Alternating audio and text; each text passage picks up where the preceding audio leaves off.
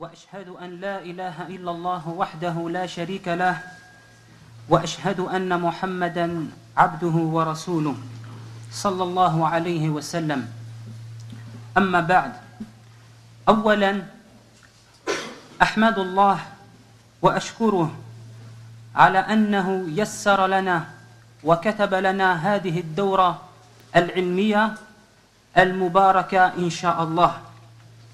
ثم انطلاقا من قول رسول الله صلى الله عليه وسلم من لا يشكر الناس لا يشكر الله فإني أشكر المسؤولين من هذا المسجد وأئمته على أنهم أذنوا لنا نحن طلاب العلم بالجامعة الإسلامية بالمدينة المنورة بإقامة هذه الدورة. فأسأله فاسال الله ان يتقبل منهم كما اساله سبحانه وتعالى ان يجعل هذه الدروس خالصه لوجهه Tout d'abord, je remercie Allah de nous avoir permis et facilité ce séminaire, falahu alhamd wa lahu shukr, et étant donné que notre prophète, notre cher prophète sallallahu alayhi wa sallam a dit celui qui ne remercie pas les gens ne remercie pas Allah. Je remercie à cette occasion les responsables de cette mosquée et leur imam qui nous ont permis, nous étudiants de l'université islamique de Médine, d'organiser ce séminaire dans cette mosquée. Comme tout le monde le sait, ce premier séminaire, Apprendre pour mieux œuvrer, a pour thème, a pour titre, sujet autour de la foi dans l'islam. On a essayé de choisir des sujets importants, d'actualité qui sont en relation avec la foi, que beaucoup de nos frères et nos sœurs n'ont pas forcément eu l'occasion de l'entendre, à la différence des sujets comme les piliers de l'islam, qui sont importants, que beaucoup d'autres frères, mashallah, ont pu expliquer auparavant. Je vous présente les frères, inshallah. Vous avez donc à ma droite le frère Jawed, qui est diplômé de l'université islamique de Médine, qui a étudié donc dans la faculté de Fiqh, qui est actuellement euh, imam à Paris, plus précisément à Chanteloup. Et vous avez donc aussi à ma gauche le frère Abou Bakr, qui est diplômé aussi de l'université islamique de Médine, en une licence en faculté de hadith, et qui passe actuellement son magistère dans, euh, à l'université islamique à la Mecque. On va commencer sans plus attendre ce séminaire en expliquant qu'est-ce que la foi en islam, et c'est notre frère Jawed, inshallah, qui va répondre à cette question. فليتفضل مشكورا إن الحمد لله نحمده ونستعينه ونستغفره ونعوذ بالله من شرور أنفسنا ومن سيئات أعمالنا. من يهده الله فلا مضل له ومن يضلل فلا هادي له. وأشهد أن لا إله إلا الله وحده لا شريك له وأشهد أن نبينا محمدا عبده ورسوله. يا أيها الذين آمنوا اتقوا الله حق تقاته ولا تموتن إلا وأنتم مسلمون. يا أيها الناس اتقوا ربكم الذي خلقكم من نفس واحدة وخلق منها زوجها وبث منهما رجالا كثيرا ونساء واتقوا الله الذي تساءلون به والأرحام إن الله كان عليكم رقيبا. يا أيها الذين آمنوا اتقوا الله وقولوا قولا سديدا يصلح لكم أعمالكم ويغفر لكم ذنوبكم ومن يطع الله ورسوله فقد فاز فوزا عظيما. أما بعد فإن أصدق الحديث كلام الله تعالى وخير الهدي هدي محمد صلى الله عليه وسلم وشر الأمور محدثاتها وكل محدثة بدعة وكل بدعة ضلالة وكل ضلالة في النار. أيها الإخوة الفضلاء Je tiens tout d'abord personnellement à remercier euh, les responsables de cette mosquée qui nous ont permis, par la grâce d'Allah subhanahu wa ta'ala, de nous réunir dans cette belle mosquée de méditer, citer, réfléchir et apprendre des points qui sont essentiels et importants pour chacun d'entre nous dans notre religion. Donc je tenais vraiment à remercier les responsables et à remercier le frère Miloud, euh, qui est là, placé à ma gauche, frère qui est aussi étudiant à l'Université islamique de Médine en master. Euh, le remercier d'avoir organisé euh, cette rencontre, cette rencontre avec ces visages qui sont devant moi, des visages qui, j'espère, je reverrai, Inch'Allah ta'ala, fi jannatil firdaus, dans son paradis. Donc c'était un point très important. Le deuxième point important, euh, euh, avant de commencer le sujet, qui tourne autour de l'organisation, il va falloir, euh, pour celui qui souhaite poser des questions, les noter sur les papiers, les frères. Vous avez des papiers à votre disposition que vous pourrez prendre après les cours. Notez vos questions et nous les remettre avant le prochain cours de, de cet après-midi qui a lieu à 14h30 pour nous permettre ensuite de les traduire et Inch'Allah ta'ala de les poser euh, lorsque nous aurons Achir euh, au téléphone. Donc nous allons voir durant euh, ces quelques minutes qui me sont accordées qu'est-ce que l'iman? Car c'est le sujet de notre dawra, de notre séminaire. Qu'est-ce que l'iman? Que veut dire l'iman en langue arabe? Que veut dire l'iman dans notre religion? Quels sont les composants de l'iman, qui est la foi, la croyance, et les preuves de ces composants? Et enfin, le dernier point que j'aborderai, les preuves du Coran et de la Sunna, nous démontrant que l'iman, la foi, augmente et baisse. Donc c'est le sujet de, Inch'Allah, de ce que je vais vous euh. Il est important comme je vous l'ai dit les frères, de donner le poids fondamental ou le poids de cette croyance que nous devons avoir dans notre religion. Allah subhanahu wa ta'ala, comme il dit dans le Coran, il dit Al-yawma lakum dinakum wa atmamtu alaykum ni'mati wa raditu lakum l'islam dina Qu'il a parachevé euh, sur nous cette religion. Il en a fait, il en a fait notre religion, une religion qui est basée sur des fondements essentiels, importants. Parmi ces fondements, al-iman, la foi. Et chaque prophète a été envoyé, comme Allah nous dit dans le Coran, وَمَا أَرْسَلْنَا مِن قَبْلِكَ مِن رَسُولٍ إِلَّا نُوحِي إِلَيْهِ أَنَّهُ لَا إِلَهَ إِلَّا أَنَا فَاعْبُدُونَ la ilaha illa ana fa'budun. Chaque prophète ont été envoyés après toi, Mohammed, avec ce, message, avec ce message dont il a été, dont nous leur avons révélé, la ilaha illallah, la ilaha illa ana fa'budun. Adorez-moi donc. Donc cela fait partie de l'aqidah. Et les ajli dhalika, comme dit Cheikh l'Islam Tamiya, l'aqidah, la croyance, est beaucoup plus importante pour l'homme que le fait de manger et de boire que le fait de manger et de boire. Donc il faut vraiment euh, percevoir l'importance de ce sujet, qui est l'aqidah, qui est l'iman. Donc l'iman, les frères. L'iman, c'est ce qu'on appelle euh, en arabe un masdar. Et là, je suis en train de définir le mot dans son étymologie, le sens littéral du mot. Donc, l'iman, veut dire, c'est une racine tirée du verbe amana, croire, en arabe. Donc c'est une racine de ce mot, croire, al-iman. On peut le traduire par la croyance, on peut le traduire par la foi.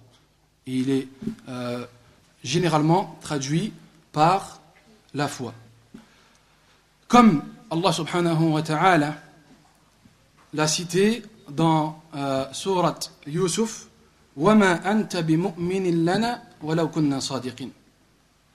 je traduis, tu ne nous croiras pas même si nous disons la vérité dans l'histoire de Yusuf. Donc, il dit Wama anta lana. Ici, on a le mot mu'min. Quel est le sens de ce mot dans ce verset? C'est le sens que nous avons euh, en langue arabe, le sens littéral du mot. Le sens littéral du mot. Donc c'est important de s'appuyer sur un verset du Coran pour comprendre que la foi a un sens littéral et un sens religieux. Un sens littéral et un sens religieux. Al-Iman, il est cité dans les livres, euh, dans les dictionnaires arabes, que son sens veut dire at-tasdiq. Qu'est-ce que tasdiq en langue arabe? C'est la confirmation, l'affirmation. D'accord? Donc là, vous avez le sens littéral, l'étymologie du mot, son histoire, sa racine. Ensuite, il y a le sens de l'iman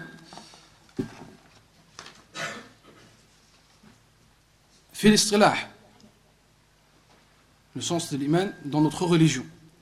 Donc, Ibn al-Qayyim, a défini l'iman, qui est la foi, en disant ceci, la véritable croyance est composée, là il parle de l'iman, de paroles et d'actes. De paroles et d'actes. La parole se divise en deux catégories.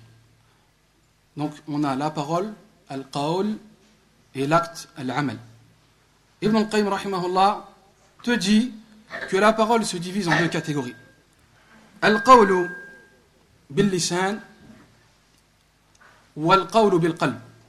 C'est la parole par le cœur et la parole par la langue. Donc la parole par le cœur, qu'est-ce que signifie la parole par le cœur? La parole par le cœur signifie le dogme, le dogme pur, la croyance, la foi, que tu dois avoir dans ton cœur. Et la parole par la langue est le fait de le prononcer. Et le fait de le prononcer. Il nous a dit al-qawl ou al-amal. Donc al-qawl, la parole se divise en deux. La parole par le cœur, la parole par la langue. Je répète pour ceux qui notent. Ensuite, l'acte. Ibn al-Qayyim rahimahullah nous dit aussi euh, que l'acte se divise aussi en deux catégories. Il nous dit, la première catégorie, les actes du cœur, et la deuxième catégorie, les actes de la pratique, la pratique corporelle, la pratique des membres. Que signifient les actes du cœur? Les actes du cœur, comme il l'explique, sont définis par ou expliqués par l'intention, par la sincérité, al-ikhlas. C'est ce qu'on appelle les actes du cœur, comme l'a nommé Ibn al-Qayyim rahimahullah. Et les actes ou la pratique corporelle, c'est tous les actes que nous sommes amenés à faire euh, avec nos propres membres. Donc ça, c'est Ibn al-Qayyim qui nous définit qu'est-ce que l'iman, qu'est-ce que la foi. Ensuite, l'imam Ahmed, rahimahullah, a défini l'iman en déclarant la foi et parole et acte, elle augmente et diminue. Elle augmente et diminue. Al-Hafid Abu Bakr al-Ismaili a déclaré, lui, que la foi est parole et acte et savoir. Elle augmente dans l'obéissance et diminue dans les péchés. Donc ce sont des détails qui sont très très importants. Là, en citant trois euh, savants, on comprend que l'iman, que la foi, est acte, parole, donc al-i'tiqad comme l'a expliqué Ibn al-Qayyim, la croyance dans le cœur, la croyance euh, dans les actes et la croyance dans la parole. En euh, méditant ce que nous dit l'imam Ahmed il dit elle diminue et augmente. La foi augmente et diminue. Et comme l'a cité Al-Hafid Abu Bakr al-Ismaili, elle augmente dans l'obéissance et diminue dans les péchés. Donc cette, définition de l'iman et cette définition que l'on retrouve chez les pieux prédécesseurs, as-salaf salih parmi les compagnons et les adeptes des compagnons du prophète Mohammed sallallahu alayhi wa sallam. L'imam al-Shafi'i, rahimahullah, a dit l'unanimité des compagnons et ceux qui les ont suivis, at-tabi'in, et qui ont vécu après eux jusqu'à notre époque. Donc l'imam Shafi'i parle de son époque, disant que la croyance est parole et acte et intention, et que ces composants ne peuvent être séparés. Ces composants ne, ne peuvent être séparés. Donc le fait d'avoir l'i'tiqad fil qalb, le fait de le prononcer par la parole, et le fait de pratiquer, de mettre en application, ce sont trois composants que tu ne peux séparer. L'imam Shafi'i nous explique cela. Al-imam al-Barawi, rahimahullah, a déclaré les compagnons, les tabi'in, les savants de la sunnah s'accordent tous à dire que les actes font partie intégrante de la foi. Et on dit la foi est parole, acte et croyance. Elle augmente dans l'obéissance et diminue dans les péchés. Donc il y a une raison pour laquelle je cite plusieurs définitions de plusieurs ulama, de plusieurs savants, pour justement nous permettre de comprendre et de savoir qu'ils sont tous d'accord sur le fait que la foi est dans le cœur, dans la parole, dans les actes, elle augmente et elle diminue. Ça, c'est un point, les frères, un point essentiel. C'est un point qu'il ne faut surtout pas négliger dans notre religion. C'est un point qui est très important, wallah. Et il ne faut surtout pas le minimiser. Dira, c'est pas trop grave, ça, l'iman, yazid, wallah. C'est quelque chose qu'il faut apprendre, connaître, maîtriser. Donc l'imam al-Bukhari a indiqué avoir rencontré plus de 1000 hommes de sciences du Hijaz, de la Mecque, de Médine, de l'Koufa, de l'Basra, de Wasit, de Bagdad, Bagdad du Sham. Il dit, je les ai rencontrés génération après génération, tous s'accordent à dire que la religion est parole et acte. Donc, à shahid de tout ce que je viens de dire, j'espère que vous l'avez compris, c'est que la religion est parole et acte. Très bien, maintenant il nous faut des preuves sur ce qu'on dit, sur ce qu'on avance. Que la religion est dans le cœur, dans la parole, et, enfin la, foi est dans le cœur, dans la parole et dans les actes. Il nous faut des preuves. Min al-kitab, sunnah. Donc les preuves, al-adillah, qui nous démontrent que l'iman est dans, est dans le cœur, awalan. Allah subhanahu wa ta'ala, قال الله ta'ala, قالت الأعراب آمنا قالت الأعراب آمنا قل لم تؤمنوا ولكن قولوا أسلمنا ولما يدخل الإيمان في قلوبكم dans surat Al-Hujurat.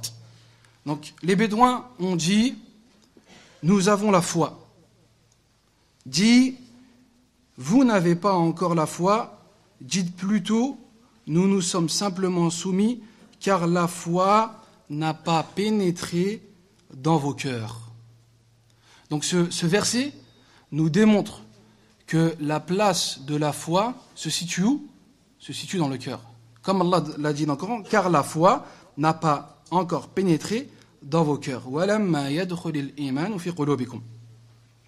On peut s'appuyer aussi sur un autre verset dans lequel Allah subhanahu wa ta'ala dit « Walakin Allah » il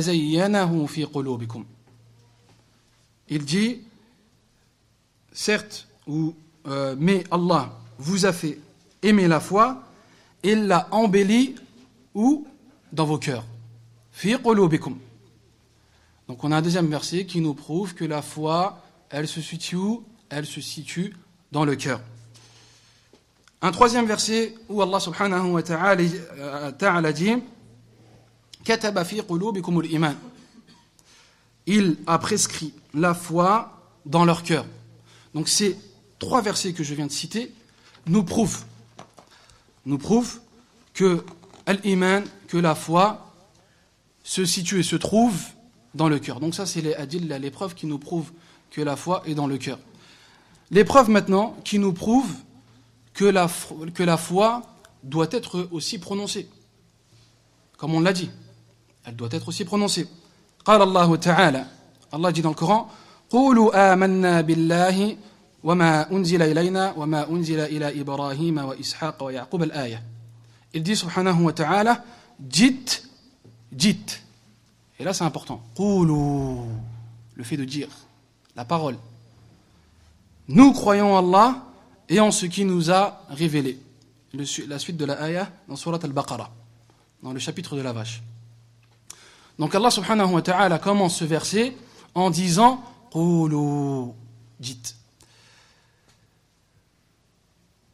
ويقول النبي صلى الله عليه وسلم donc une deuxième preuve qui nous permet d'appuyer que euh, la foi est aussi par la parole le prophète sallallahu alayhi wa sallam dans un, a dit dans un hadith qui est connu que vous devez sûrement connaître al-imanu bid'un wa sab'una ou bid'un wa sittuna shu'bah fa'a'laha il a dit fa'a'laha qawlu la ilaha illallah donc il a dit la foi comporte plus de 70 ou plus de 60 branches ou degrés. La plus élevée est la parole fa'a'laha qawlu. Donc la plus élevée, la plus élevée des degrés, le plus élevé des degrés, c'est la parole. Qawlu la ilaha illallah, qui n'est de divinité digne d'être adoré qu'Allah subhanahu wa ta'ala. Donc à travers ces deux, ces deux preuves, on peut constater du Coran et de la Sunna que l'iman, la foi, comme l'ont dit les savants, est aussi, euh, se fait aussi par la parole, le fait de le dire, le fait de le prononcer. On va passer maintenant aux preuves, aux preuves euh, tirées du Coran de la Sunna, que la foi est aussi les actes. Et ça, c'est très important, les frères. Car vous savez, il y a des gens qui disent que la foi, elle est juste dans le cœur. Est-ce que tu pries? Non, je ne prie pas. Non, je, je ne jeûne pas. Il te dit, la foi, elle est dans le cœur. Et on comprend à travers ces versets, à travers ces hadiths, et à travers les paroles des savants, que c'est une faute de penser cela. C'est une faute dans l'aqidah, dans la croyance. Et c'est une erreur. Donc, les preuves qui nous, euh, qui nous démontrent que la foi euh, se fait aussi par les actes. قول الله تعالى قال الله تعالى إنما المؤمنون الذين إذا ذكر الله وجلت قلوبهم وإذا تليت عليهم آياته زادتهم إيمانا إيمانا وعلى ربهم يتوكلون من هؤلاء الذين يقيمون الصلاة ومما رزقناهم ينفقون donc Allah subhanahu wa ta'ala dit dans le chapitre euh, Al-Anfal, les butins, les vrais croyants sont ceux dont les cœurs frémissent quand on mentionne Allah. Et quand ces versets leur sont récités, cela fait augmenter leur foi et ils placent leur confiance en leur Seigneur. Ensuite, Allah, donc, il a cité ce verset et il nous dit qui sont ces gens Qui sont ces gens qui frémissent à l'écoute du Coran Qui sont ces gens qui font confiance en Allah ceux qui accomplissent la prière et qui dépensent dans le sentier d'Allah. Donc maintenant, je peux vous poser la question, le fait d'accomplir la prière, n'est-ce pas un acte d'adoration? C'est un acte d'adoration. Et le fait de dépenser aussi dans le sentier d'Allah est un acte d'adoration. Et dans le hadith précédemment cité, qui euh, est un hadith qui nous permet de prouver euh, avec force que l'iman, que la foi est قول وعمل واعتقاد قالوا النبي صلى الله عليه وسلم الإيمان بضع وسبعون أو بضع وستون شعبة فعلاها قول لا إله إلا الله ensuite le prophète صلى الله عليه وسلم il a dit وأدناها إماطة الأذى عن الطريق que veut dire ce, passage dans le hadith? Le plus bas des degrés dans l'iman, dans la foi, et d'enlever les saletés du chemin.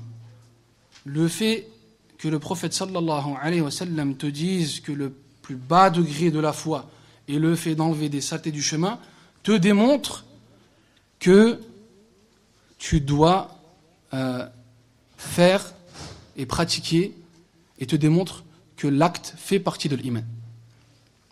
Que l'acte fait partie de l'iman. Donc à travers ces, ces hadiths-là, on a vu, comme l'ont cité les savants, que euh, l'iman fil qalb, et je le répète, et je ne cesserai de le répéter, car c'est important, et le fait de le répéter montre et démontre l'importance du sujet, al-iman qawlun euh, fil qalb wa wa amal. La suite des savants nous ont défini que l'iman yazid, yazid wa yanqus. Yazid bil ta'a wa yanqus bil ma'siyah. L'iman augmente dans l'obéissance d'Allah subhanahu wa ta'ala et diminue dans, son, dans sa désobéissance. Nous avons besoin aussi, et c'est le troisième point euh, de mon sujet, nous avons besoin de prouver cela, soit par Al-Kitab, soit par Al-Sunnah, de prouver que l'iman yazid wa yanqus, yazid bil ta'a wa yanqus bil ma'siyah.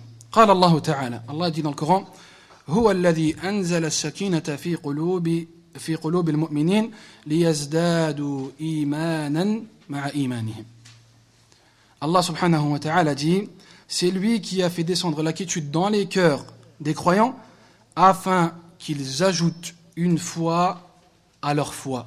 لِيَزْدَادُوا إِيمَانًا مَعَ إِيمَانِهِمْ Donc là, on a la parole d'Allah subhanahu wa ta'ala qui nous dit que la foi augmente. لِيَزْدَادُوا إِيمَانًا مَعَ إِيمَانِهِمْ Dans un autre passage, Allah subhanahu wa ta'ala nous dit, et je l'ai cité ce passage, euh, dans Surat Al-Anfal, وَإِذَا تُلِيَتْ عَلَيْهِمْ آيَاتُهُ ماذا زادتهم إيمانا زادتهم إيمانا وعلى ربهم يتوكلون Dans Surat les butins, le chapitre des butins, l'Anfal, Allah subhanahu wa ta'ala dit Et quand les versets leur sont récités, cela fait augmenter leur foi.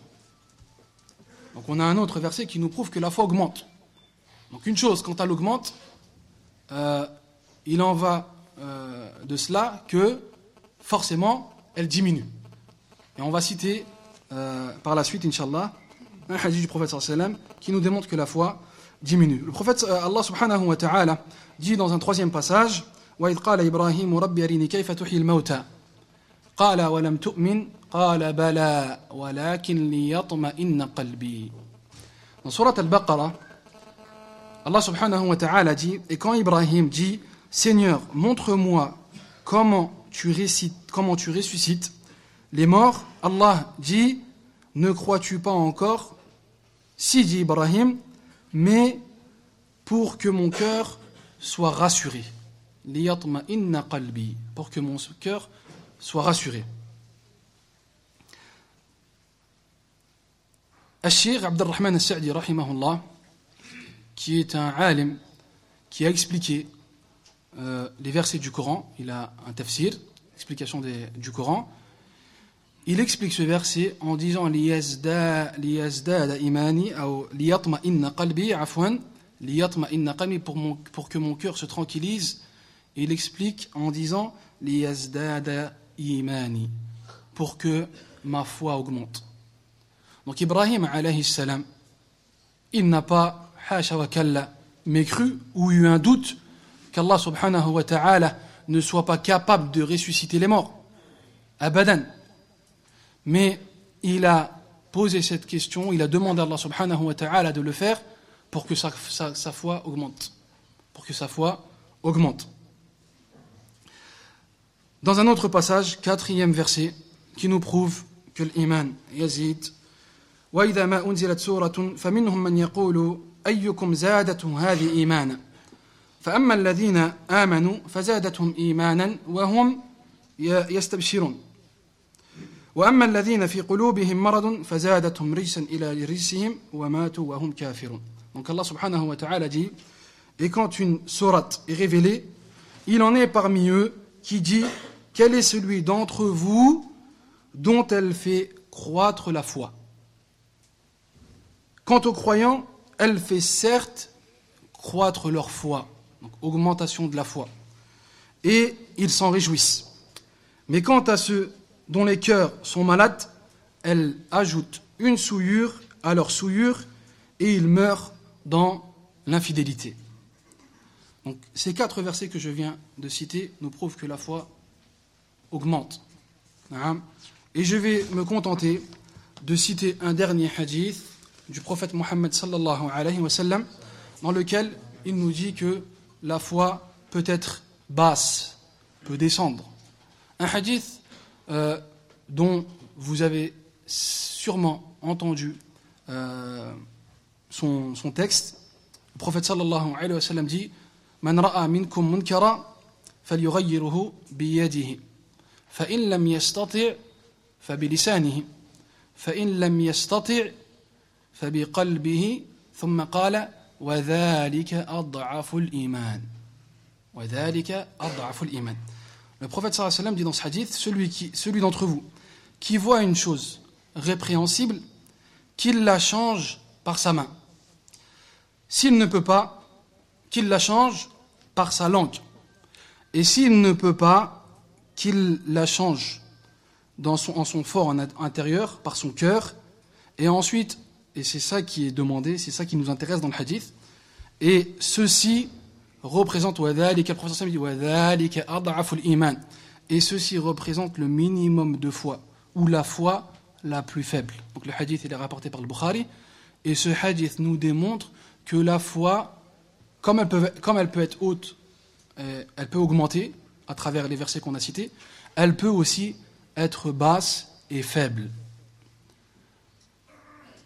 Je vais m'arrêter là car mon temps donné euh, est écoulé.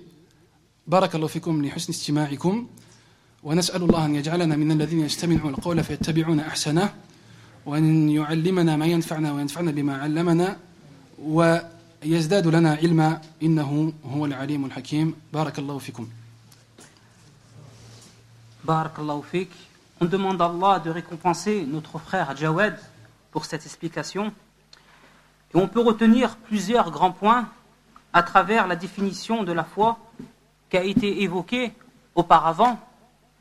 Premier point important, étant donné que la foi en islam, c'est l'ensemble de plusieurs choses, entre autres le fait de prononcer avec la langue, de croire avec le cœur et de pratiquer avec les membres, on ne peut pas prétendre à la foi en se contentant de le dire, de le prononcer simplement avec la langue, mais bien au contraire. Il faut le prononcer, le dire, le croire avec le cœur et le pratiquer avec les membres. Et que s'il suffisait, et que s'il suffisait de le dire oralement, sans le croire et sans le pratiquer, les hypocrites seraient des croyants. Puisque les hypocrites, à l'époque du prophète, sallallahu alayhi wa sallam, témoigner, prononcer l'attestation de foi. Tous disaient Ashhadu an la ilaha illallah wa ashhadu anna Muhammad Rasulullah. Et pourtant, Dieu nous informe dans le Coran que les hypocrites iront éternellement au feu pour avoir mécru. Dieu dit Innal munafiqina fi darkil asfali minan nar walan Traduction, les hypocrites seront certes au plus bas fond du feu et tu ne leur trouveras jamais de secoureur. Ils iront au feu éternellement car ils prononçaient, ils attestaient sans le croire avec le cœur. C'est pour cette raison que Dieu dit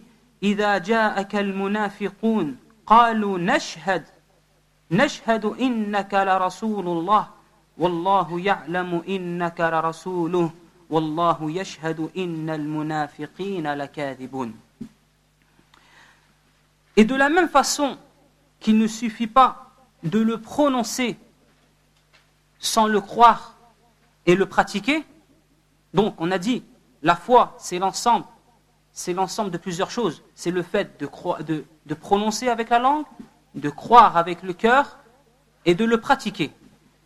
Et de la même façon qu'il ne suffit pas donc de le prononcer sans le croire et le pratiquer, ça ne suffit pas que tu le prononces sans le croire avec ton cœur et sans le pratiquer. Il ne suffit pas aussi de le croire sans le pratiquer et le prononcer. La foi ne se concrétise pas si la personne se contente de croire sans le prononcer, sans le pratiquer. L'oncle du prophète sallallahu alayhi wa sallam savait que Mohammed sallallahu alayhi wa sallam était le prophète. Au fond de lui, il reconnaissait la prophétie du prophète sallallahu alayhi wa sallam, mais il a refusé de prononcer l'attestation de foi.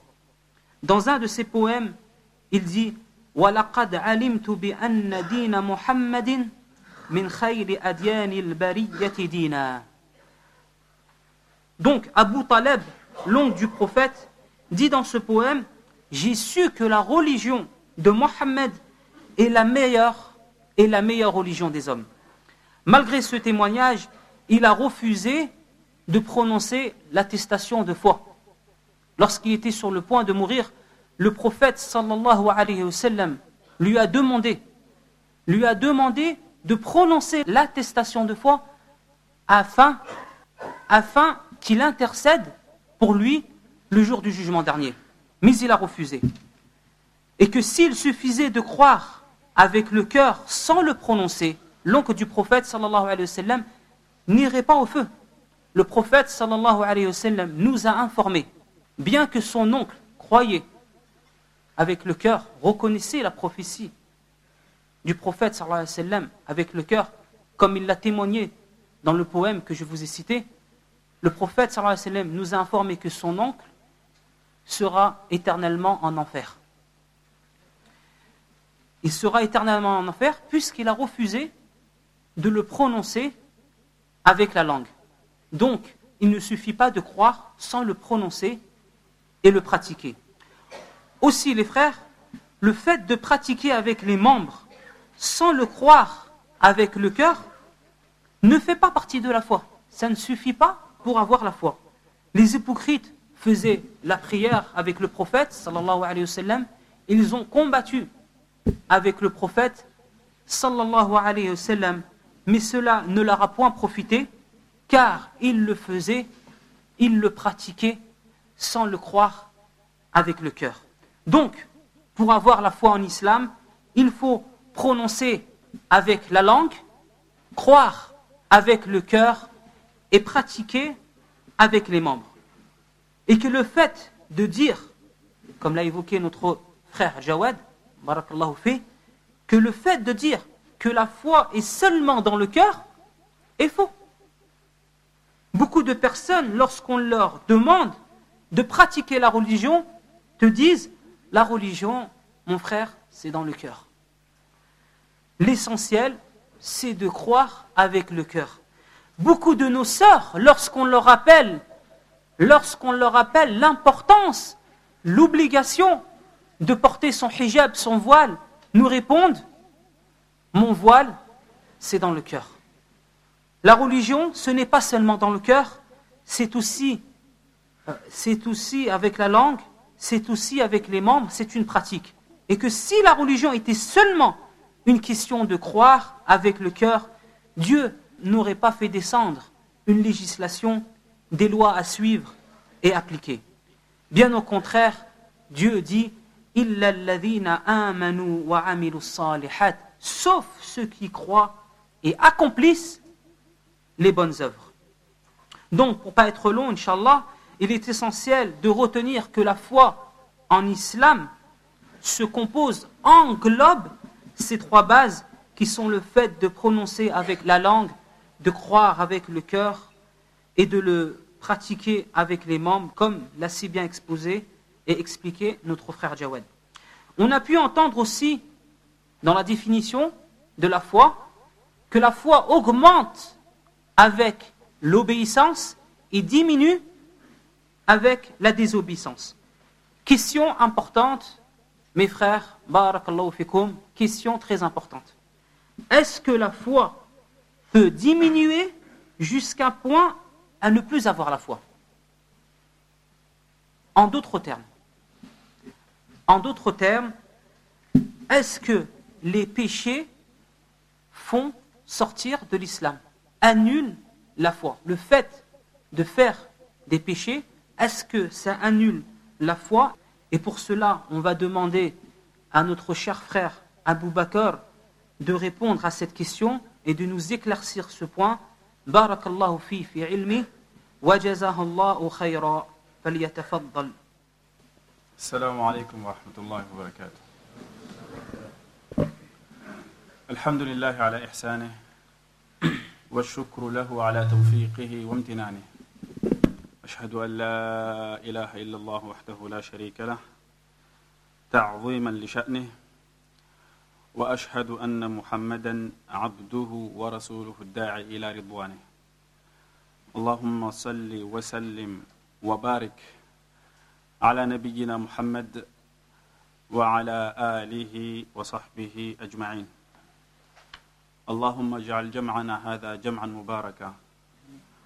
واجعل تفرقنا من بعده تفرقا معصوما اللهم لا تجعل فينا ولا منا ولا معنا شقيا ولا محروما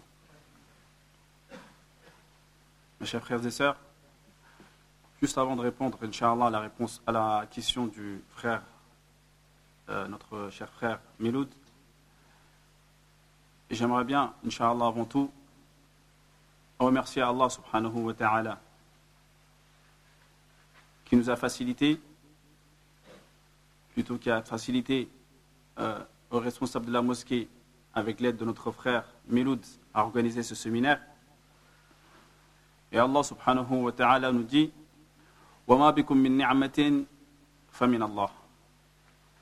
Tout ce que vous avez acquis comme bien, comme bienfait, sachez que c'est de la part d'Allah subhanahu wa ta'ala.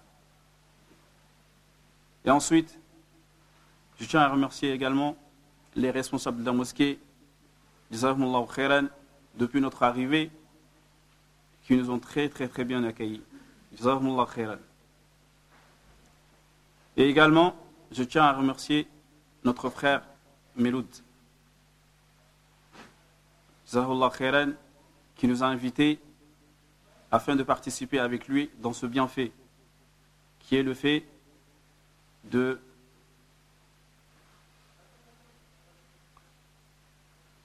qui est le fait euh, de travailler dans le sentier d'Allah subhanahu wa ta'ala.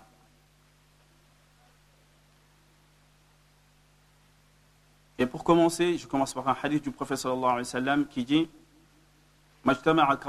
مجتمع قوم في بيت من بيوت الله يتلون كتاب الله ويتدارسونه فيما بينهم إلا نزلت عليهم السكينة وغشيتهم الرحمة وحفتهم الملائكة وذكرهم الله في من عنده Pas un groupe qui se réunit dans une des maisons d'Allah subhanahu wa ta'ala, qui sont les mosquées, récitant les paroles d'Allah subhanahu wa ta'ala et l'étudiant entre eux sans que la quiétude descende sur eux.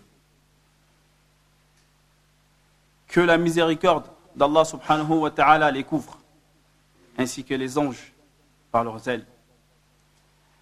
Et sans que Allah subhanahu wa ta'ala les évoque auprès de ces anges rapprochés. Je demande à Allah subhanahu wa ta'ala qu'il fasse cette assemblée, insha'Allah, qu'il fasse de cette assemblée, insha'Allah, une assemblée qui, qui l'agrée. Allah subhanahu wa ta'ala qui l'agrée. Mes chers frères et sœurs, sachez que les textes du Coran, les versets d'Allah subhanahu wa ta'ala et les hadiths du prophète ont montré clairement que les péchés sont de deux catégories. Il existe deux catégories de péchés. Ce qu'on appelle al-kaba'ir.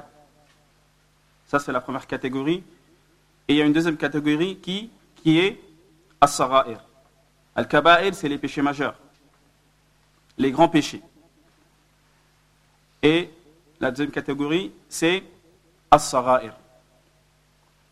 Ça, c'est ce que les textes du Coran et des hadiths du prophète sallallahu alayhi wa sallam nous ont montré clairement. Parmi ces versets-là, قول الله تعالى إن تجتنبوا كبائر ما تنهون عنه نكفر عنكم سيئاتكم وندخلكم مدخلا كريما Allah Azza wa Jal, la traduction du verset, il nous dit dans la sourate Les femmes, verset 31, il nous dit Si vous évitez les grands péchés qui vous sont interdits, alors nous effacerons vos méfaits et nous vous ferons rentrer dans un endroit onheureux qui est le paradis. Nous tirons, mes chers frères et sœurs, de ce verset deux enseignements qui sont importants. Le premier est que on peut tirer de ce verset qu'il existe deux catégories de péchés. Car Allah subhanahu wa ta'ala nous dit, il y a une condition dans le verset, il dit, si vous évitez les grands péchés, alors nous effacerons vos méfaits. Ceci prouve clairement qu'il existe deux catégories de péchés. Ça, c'est le premier enseignement. Et le deuxième est que, mes chers frères et sœurs, le fait de s'éloigner, de s'écarter, d'éviter les péchés majeurs est une cause principale pour que Allah subhanahu wa ta'ala expie péchés mineurs. Et ça, c'est important.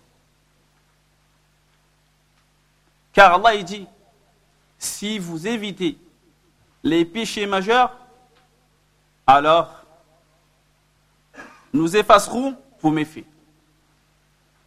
Les méfaits, c'est les péchés mineurs, c'est la deuxième catégorie. Donc, si nous concrétisons la condition, Allah Azza wa Jal nous accordera son pardon.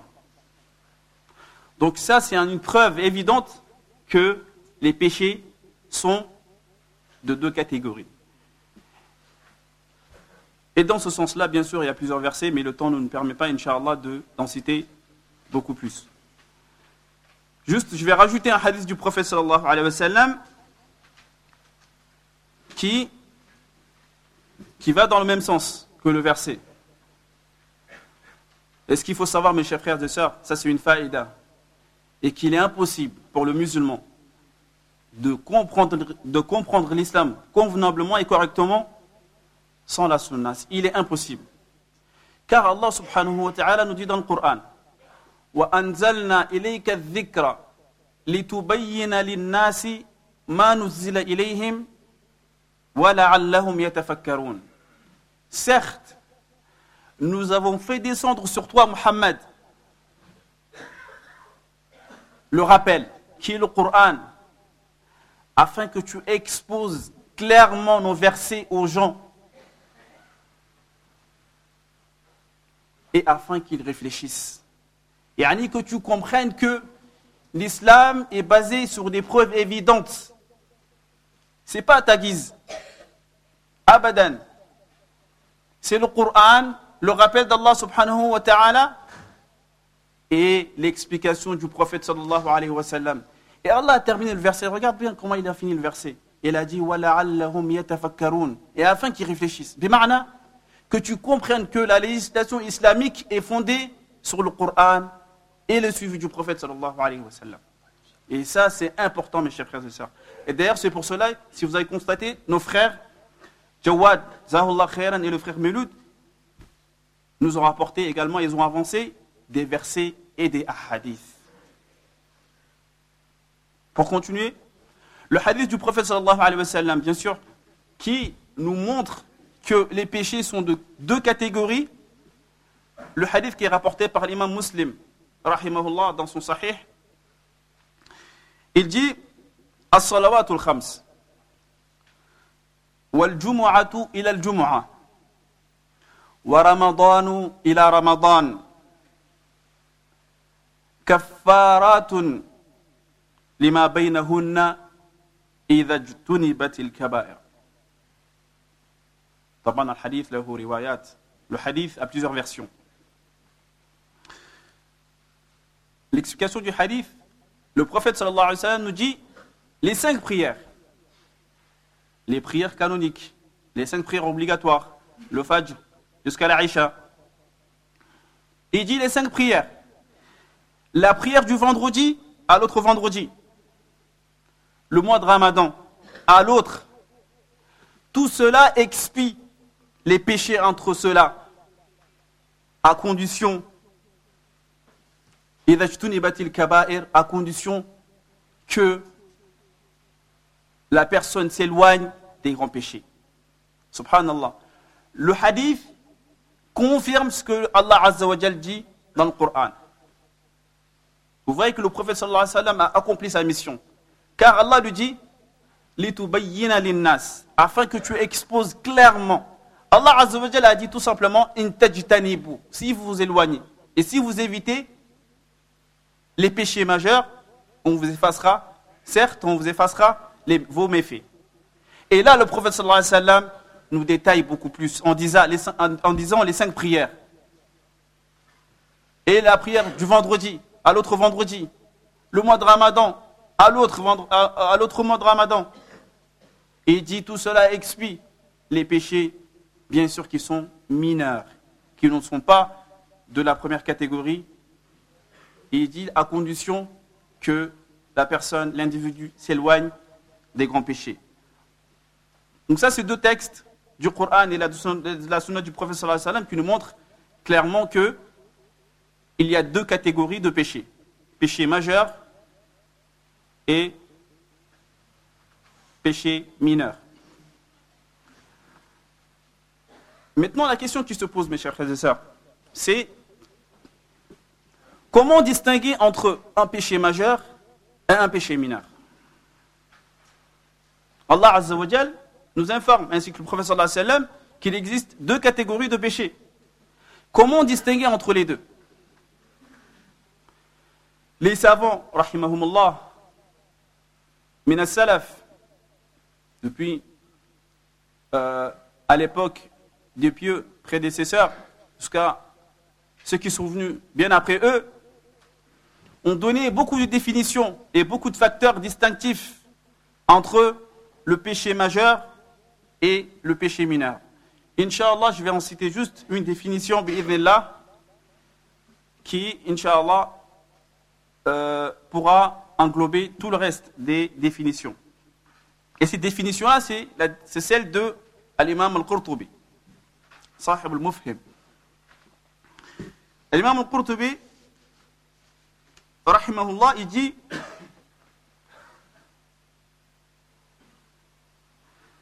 كل ذنب أطلق عليه بنص كتاب أو سنة أو إجماع أنه كبيرة أو عظيم أو أخبر فيه بشدة العقاب أو علق عليه الحد أو شدد النكير عليه فهو كبيرة Il dit tout péché que le Coran, le livre d'Allah subhanahu wa ta'ala, ou la sunna du prophète sallallahu alayhi wa sallam, ou le consensus des savants a considéré comme étant un péché majeur. Ou tout péché également dont, dont on nous a informé la sévérité au niveau de sa peine. Ou tout péché qui a été sévèrement réprimandé. Ça, c'est le facteur distinctif qui fait la différence entre le péché majeur et le péché mineur. Et pour donner des exemples, Inch'Allah, je vais citer l'exemple des péchés qui sont les, péchés majeurs. Je vais citer le hadith du prophète sallallahu dans lequel il en mentionne sept, ce qu'on appelle as-sab' al-mubiqat. As-sab' al-mubiqat. Les sept péchés mortels. Allah Akbar. Et il est important pour le musulman de connaître. Le prophète sallallahu alayhi wa sallam les a qualifiés de mortels. Yani, ça te rend la vie pénible, remplie de gêne. Et d'ailleurs, mes chers frères et sœurs, Inch'Allah, je vous le mentionnerai plus tard, le fait que Allah Azzawajal nous a informé qu'il existe deux catégories de péchés ne veut pas dire de dénigrer les péchés mineurs. Au contraire, le péché a une conséquence néfaste sur le serviteur. Et je dis le serviteur, mes chers frères et sœurs, parce qu'Allah subhanahu wa ta'ala nous a créés tous pour que nous soyons à son service. Donc, dans ce bas monde, imma, soit tu es au service d'Allah subhanahu wa ta'ala, et quel bon service. Soit tu suis tes passions. Qu'Allah nous en préserve. Donc, le prophète sallallahu alayhi wa sallam nous dit, pour revenir au hadith, dans lequel il a mentionné sept de ses grands péchés, il dit Évitez les sept péchés mortels, majeur. Les messagers d'Allah subhanahu wa ta'ala, les messagers d'Allah, euh, les, compagnons du prophète sallallahu alayhi wa sallam ont demandé quels sont ces péchés? Subhanallah, regardez les, compagnons du prophète sallallahu alayhi wa sallam. Ils voulaient savoir, comme Hudhayfat ibn al-Yaman a dit dans un hadith authentique rapporté par l'imam Bukhari, il dit «» يسألون رسول الله صلى الله عليه وسلم عن الخير وكنت أسأله عن الشر مخافة أن يدركني الله أكبر Il dit les gens à l'époque du prophète sallallahu alayhi wa sallam, il s'appelle Hudhayfa. Il dit les gens à l'époque du prophète sallallahu alayhi wa sallam demandaient le prophète sallallahu alayhi wa sallam les bonnes actions quel est l'acte le plus aimé par Allah subhanahu wa ta'ala Quel est l'acte qui pourra plus me rapprocher d'Allah subhanahu wa ta'ala? C'était ça leur question. Et Hudayfa lui, il dit, quant à moi, moi je demandais le char, le mal, par crainte qu'il m'atteigne. Par crainte qu'il m'atteigne. C'est pour cela que les compagnons ont demandé au prophète sallallahu alayhi wa quels sont ces sept péchés mortels?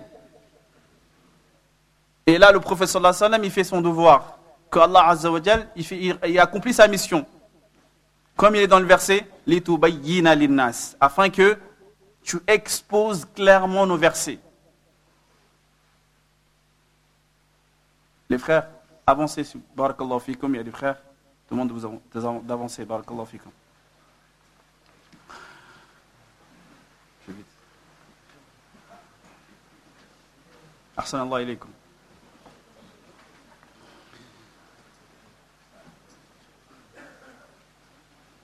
Le prophète sallallahu alayhi wa sallam, en répondant à cette question, il a commencé par le shirk. Il dit Ashirk billah. C'est le pire des péchés. Le polythéisme. L'associationnisme. C'est le pire des péchés. Et ensuite, il dit la magie, as-sihr. Et ensuite, il dit le meurtre interdit par Allah quand il n'est pas à l'application d'une peine. Et ensuite, il dit l'usure, que les gens ont changé, les, gens aujourd'hui ont changé cette appellation. Le prophète sallallahu alayhi sallam l'a catalogué dans les péchés mortels, l'usure, al-riba, que les gens appellent aujourd'hui, certains ils disent les intérêts. Allah Akbar. Allah dit Ya ayyuhalladhina amanu taqullah. Ô vous qu'avez cru, craignez Allah. Wa dharu ma baqiya riba et délaissez le replica de l'usure. Wattaqullaha.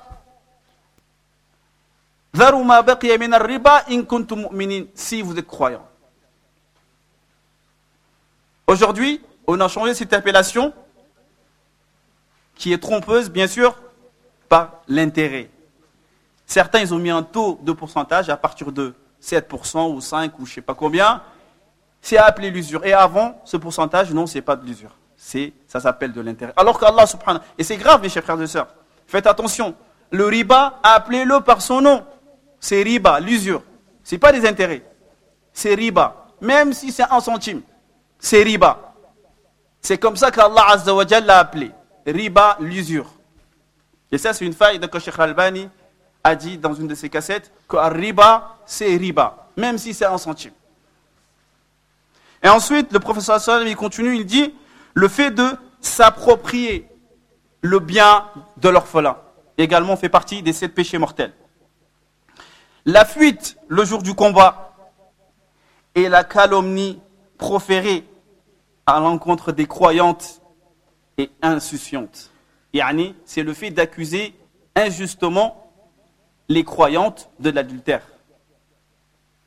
Le prophète sallallahu alayhi wa sallam a cité sept de ces péchés qui sont mortels et qui sont des péchés majeurs. Bien sûr, il y en a plus que ce qui est mentionné dans ce hadith. Comme Allah Azza wa dit dans le Coran, والذين لا يدعون مع الله إلها آخر ولا يقتلون النفس التي حرم الله إلا بالحق ولا يزنون. Vous voyez dans ces versets, Allah Azza wa a cité trois. Le shirk, le polythéisme, il dit ومن يفعل ذلك يلقى أثاما. Bien sûr le shirk et le fait de commettre un meurtre sans que ce soit dans l'application d'une peine. Et il a rajouté un troisième qui n'est pas mentionné dans le hadith qui est Wala yaznoun, la fornication, l'adultère. Allah il dit Et quiconque commet ces péchés-là, il aura commis un péché majeur. Son châtiment sera double Et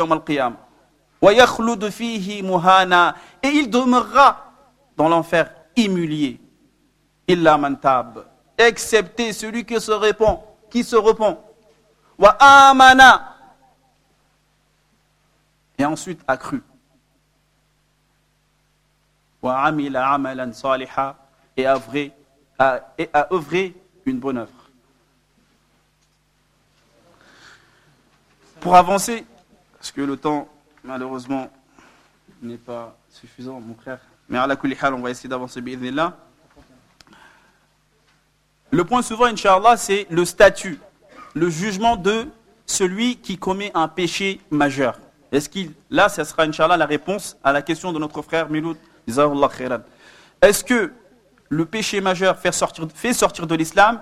Quel est le statut de celui qui commet un péché dans la vie d'ici-bas et Yom al-Qiyamah? Bien sûr, bien entendu, là quand on parle du statut de celui qui a commis un péché, c'est celui qui a commis ce péché et ne s'est pas repenti avant la mort.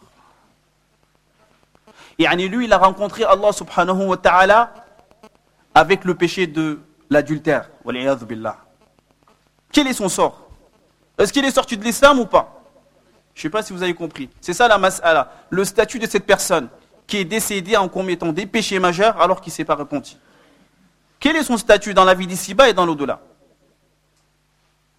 Bien sûr, Inch'Allah, on va essayer d'être bref, dans la réponse, car il y aura une conférence, Inch'Allah, Bard al-Asr ou Bard al-Maghrib, je ne sais pas, qui rentrera plus dans les détails. Mais juste pour répondre brièvement à cette question-là, et que le statut chez les gens de Ahl Sunnah wal Jama'a, les gens de la sunna et du consensus, leur aqidah, leur dogme est que celui qui commet un péché et meurt avec ce péché, je parle du péché majeur, et qui ne se repent pas,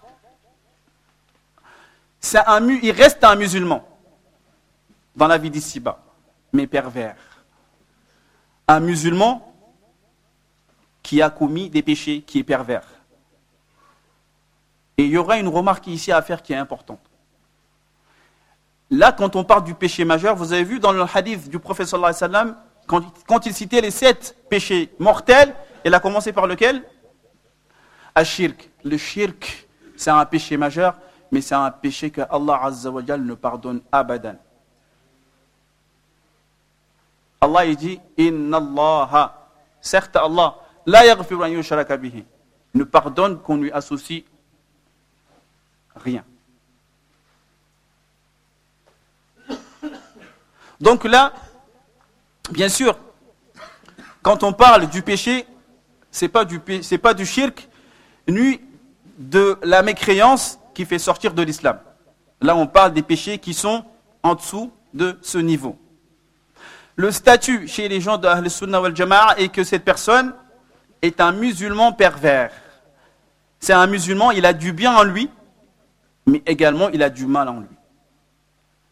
il a du bien en lui par sa foi qu'il a en Allah Azza wa qui est dans son cœur et qui se reflète sur ses membres, sur sa langue et sur ses membres. Mais qui est tombé malheureusement dans un péché. Donc nous, nous aimons cette personne-là par la foi qu'il qui, a en lui et nous la détestons à la fois par le mal qu'il a en lui. Subhanallah, regardez, c'est ça qui, c'est ce qui est équitable. Et c'est ça le dogme des gens de la sunna et du consensus. Aimer une personne et la détester à la fois. Subhanallah. On l'aime parce que c'est un musulman. Mais à la fois, je ne vais pas l'aimer comme j'ai aimé le prophète sallallahu alayhi wa sallam. Je ne vais pas l'aimer comme j'ai aimé Abu Bakr anhu, ni Uthman. Mais lui, c'est un musulman qui est bien en dessous de ces gens-là. Pourquoi? Parce qu'il a commis un péché majeur. Donc je le déteste pour ça. Mais il faut être juste, mes chers frères et sœurs. C'est pas parce qu'il a commis l'adultère, khalas, on le rejette de la société, intahal kalam, on n'accepte plus rien de lui. Même s'il fait tauba, même s'il vient à la mosquée, il dit les frères, astaghfirullah wa atubilé. Ça, c'est pas de la justice. Il faut être équitable. Mais nous l'aimons également par sa foi, mais aux, justes mesures de sa foi. Sans exagérer et sans être laxiste. Et quand, euh, quant à son statut, Yom al-Qiyamah, dans l'au-delà, excusez-moi, j'essaie d'être bref, Inch'Allah. Celui qui décède avec un péché majeur, celui qui rencontre Allah subhanahu wa ta'ala avec un péché majeur. Et d'ailleurs, c'est pour cela qu'Allah nous dit dans le Coran, Allah nous incite à se repentir. Il dit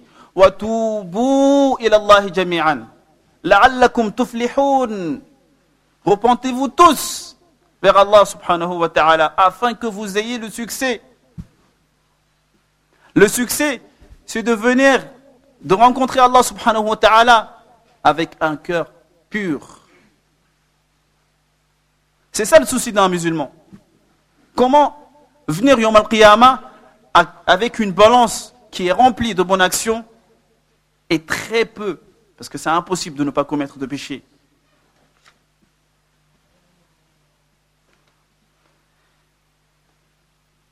Le statut de euh, celui qui commet un péché majeur, Yom al-Qiyamah, dans l'au-delà, cela revient à la volonté d'Allah subhanahu wa ta'ala. C'est un musulman, c'est pas un mécréant. Bien sûr, s'il n'a pas commis le shirk, euh, le polythéisme ou la mécréance qui lui fait sortir de l'islam. S'il plaît à Allah subhanahu wa ta'ala, il le châtie. Parce qu'il a commis des péchés. Et s'il plaît à Allah subhanahu wa ta'ala, il lui pardonne par sa grâce. Et les textes du Coran et des hadiths du prophète sallallahu alayhi wa nous ont exposé clairement que il y aura des gens, des kabas qu'on appelle Ahl al-Kaba'ir, des gens, des personnes qui sont décédées en commettant des, des, péchés majeurs sans se repentir, ces gens-là, il y aura une partie de ces gens-là qui seront châtiés dans l'enfer. Et d'autres seront pardonnés. Mais ce qui est à souligner ici, c'est quoi? C'est que ceux qui seront châtiés ne vont pas rester dans l'enfer éternellement. Car ce ne sont pas des koufars, ce ne sont pas, des infidèles ni des mécréants. Donc, ils resteront, billah, en enfer. Et après, Allah leur fera sortir de l'enfer pour le paradis. Et c'est pour cela que le prophète sallallahu alayhi wa sallam nous dit dans un hadith authentique rapporté par l'imam al-Bukhari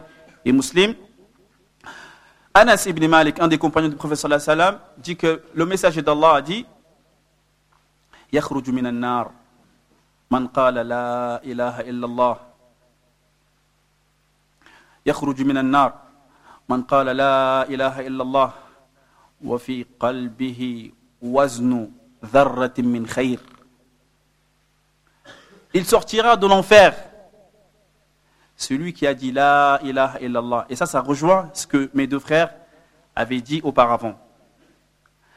Il sortira de l'enfer celui qui a dit La ilaha illallah et que dans son cœur, il y a l'équivalent d'un poids d'atome de bien.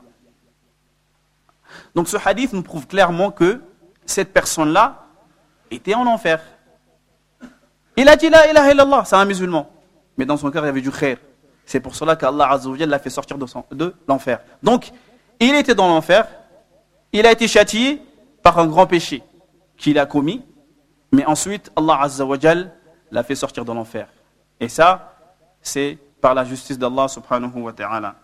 Juste pour terminer, mes chers frères et sœurs, je rappelle que le fait qu'Allah subhanahu wa ta'ala nous a montré et nous a dit dans le Coran et que le prophète sallallahu nous a informé qu'il y a qu'il existe deux catégories de péchés ne veut dire en aucun cas qu'il fallait dénigrer les péchés, qu'ils soient mineurs ou, ou majeurs.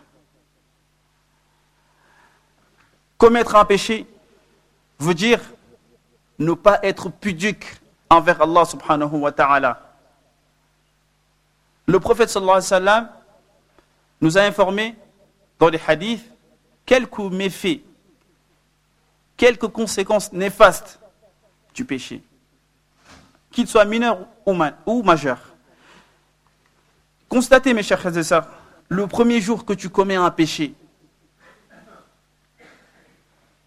que ce soit le mensonge ou autre, ce jour, tu ressens en toi que j'ai commis un péché majeur. Astaghfirullah wa atubu ilayh. Mais plus tard, qu'est-ce qui se passe? Tu vas recommettre le même péché et tu vas retomber dedans et ça sera plus tard, billah, une habitude. Il n'y aura plus de pudeur, il n'y aura plus de crainte. Et ça, c'est une punition de la part d'Allah subhanahu wa ta'ala. Et également parmi les méfaits des péchés, et que tu n'auras pas de volonté d'accomplir les bonnes actions. Quand il faut aller à la salat, il y a la paresse. Comme Allah Azza wa nous a dit au sujet des hypocrites. Quand ils font la salat, c'est avec paresse. Lire le Coran, c'est une chose toute, toute difficile pour toi.